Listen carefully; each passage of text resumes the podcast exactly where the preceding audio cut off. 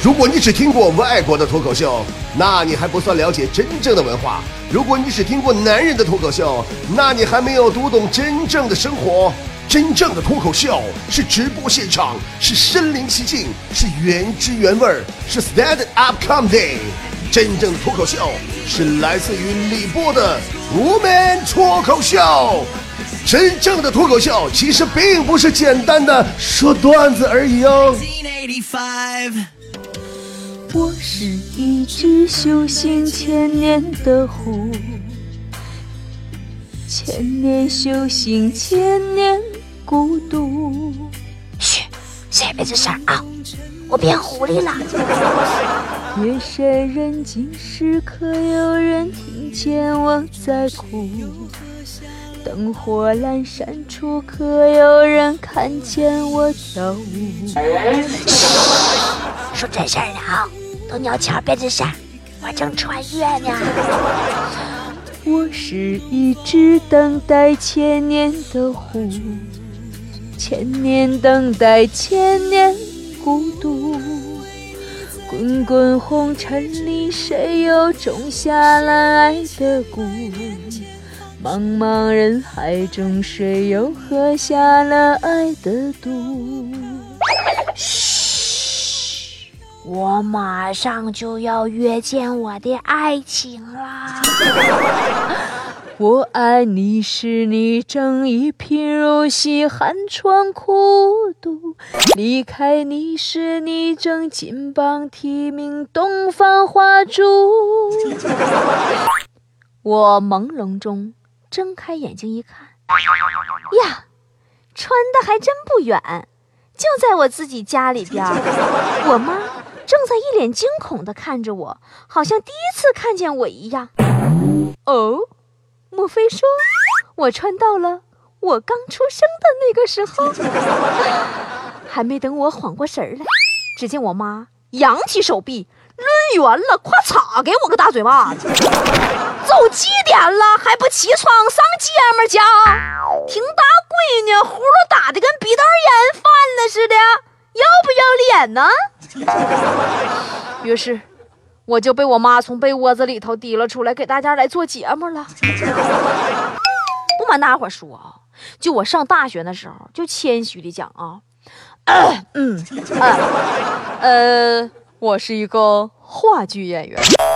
啊，那啥，嗯呢，我话剧演员，毕竟我是娱乐文艺脱口秀节目主持人嘛，对不对？我觉着，就俺们电台领导能找我过来当主持人啊，主要就是相中我身上这点文艺了，我文采真的都往外冒样啊啊！真的，当年我演话剧，那时候吧还没有啥麻花、啥煎饼、啥豆腐脑啥的呢，那话剧真的，那时候什么是话剧呢？就是说话的剧啊，就是话剧。生活呀，这个 对吧？要高于生活呀。这个话剧呀，是一门综合舞台艺术，里面有很多的表演形式，灯光啊、舞美呀、道具、台词、舞台设计等等等等。所以说，像我们这种能演话剧的人啊，个保个都人才。更何况我是一个表演艺术家嘞，不是吹啊！我演过的角色非常多，在这里跟大伙分享一下啊！你看我当时在舞台上的处女作啊，我的处女当时是一部非常快脍炙人口的一个作品，大戏，话剧版的《罗密欧与朱丽叶》啊！罗密欧知道朱丽叶死的消息吗？悲痛欲绝，拔剑自杀。我。就演那把剑，我还演过著名话剧《雷雨》里边的雨，呃，路灯下的哨兵里边的灯，呃，我还演过杜十娘怒沉百宝箱，箱里头的宝，嗯，撇盒里了。不过别看没有台词没有动作，但是我在舞台上。导演说了，由于我的身形啊很短小精湛，很轻盈，最适合演撇来撇去的道具了。主要是为了省道具钱。嗯，哎呀，新人嘛，你总得适应适应规则嘛，你要锻炼锻炼嘛，对不对？你不能潜规则，你就得去适应规则。所以呢，后来随着我舞台经验的积累，我的演技呀是越来越精湛了。在我另一部话剧《哈姆雷特》里边啊，我终于演人了，演的死人啊，一具尸体啊，但死人也是人吗？对不对啊？虽然只是一具尸体嘛，也是没有台词嘛，而且最后还让哈姆雷特给鞭尸了嘛。但是我觉得我的角色还是非常考验演技的，因为你当时作为一名丹麦的士兵的尸体。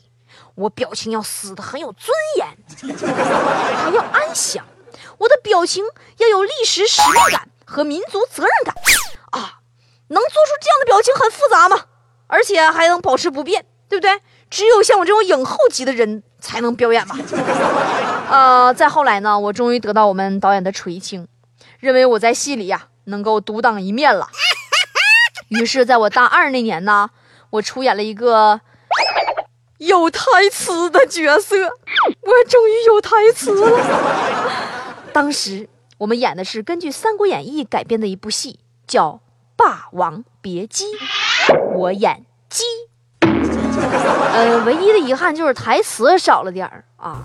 但是一个鸡呀，你整那么台词干什么？对不对？俗话说得好，好鸡不涉朝政嘛。我当时也没计较。呃，统共呢就三句话，第一句话是不好玩，第二句不要，第三句啊，然后就被抬下去了。我告诉谁不用笑我啊，我毕竟从从从从从道具演到人，完从死人演到活人，从活人再演死嘛。我再怎么的，我也是个质的飞跃嘛，对不对？我就记着啊，当时啊。我当时为了演好这个鸡呀，我让他死的动作好看一点我是没少参阅史书《金瓶梅》。要不咋说，真的，我我当之无愧，我是一名话剧表演艺术家呢，就是钻研，对不对？你听我的台词，不好啊，不要啊！哎，我有《金瓶梅》的风范啊。正所谓呀，不经历风雨怎能见彩虹？不会当群众怎么能太红？对不对？后来，我通过我自己的努力，我演的角色那是越来越多，越来越多。我对话剧的认识也是越来越深刻，越来越深刻。话剧很简单，刚开始的时候没什么经验，以为呀，只要把台词动作记住了就万事大吉了。其实根本不是那么回事儿。话剧嘛，是一门综合的艺术。台上涉及的东西实在太多了，任何地方环节出现差错，都得靠我们演员的经验来弥补。无论是灯光、舞美、道具，还是音效出了错，都得是我们演员呐把它给揽过来，知不知道？有一次吗？我记得我们演一个爱国主义题材的话剧嘛，我当时吧，我这形象好，没有招，嗯，我就演正面人物，我演一个地下党员，我被敌人呐生煎活捉了，但是。我誓死不出卖组织，最后被敌人枪毙。哎，就枪毙这场戏啊，就整差了嘛。演敌人这个哥们儿呢，掏枪，完了呢，一扬手，啪一枪给打死我嘛。完枪没响，后台负责音效那个那那那那大哥走神儿了，他不处对象呢，不干啥呢？啊！但是我们，你就我们那平时排练时候都习惯了。那你说他一扬手，我啪我就倒地下了，手捂胸口啊！祖国万岁！然后我就挂了嘛。台下人这顿笑啊，因为枪没响嘛，他们都合计我是给吓死的呢。你这这这这还这还爱国战士呢？所以这个事儿呢，就给我留下了特别深刻的印象。我要吸取教训。当时嘛，完我我们我们演话剧嘛，大学生话剧就一部戏得拍老长时间，排练老长时间了，完也得去好多地方学校去巡回去巡演去啊。没多长时间呢，完完俺们就又演一场，又演一场呢，完配音那哥们儿可能又处对象不咋呀，完又走神了，完枪又没响。不过这次我吸取教训了，我没倒啊。以后我跟你说哈，我都记住了，枪不响我就不倒。哎，我这么枪响，我就就啥时候响我啥时候倒。完这边枪啊，一半会儿都不响。哎呀，那敌人呐，那哥们急的一脑瓜汗呐，因为我不倒，他得一直打呀，对不对？结果啪，扬手一枪没响，啪，扬手一枪又没响，俺俩搁台上啊都懵了。也不知道做音效那大哥干什么去了。还好啊，我吸取了上次的经验，我临危不乱呢，兵行险招，演到位呀。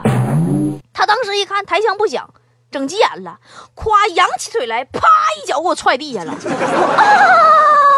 啊啊的一声，我就顺势倒地，一边倒地我还一边大喊：“啊呀！你的皮鞋居然有毒！哦，祖国万岁！”哎。这时候，台下的观众们气愤的是热泪盈眶，说：“这鬼子也太阴险了，皮鞋都给俺下毒了。”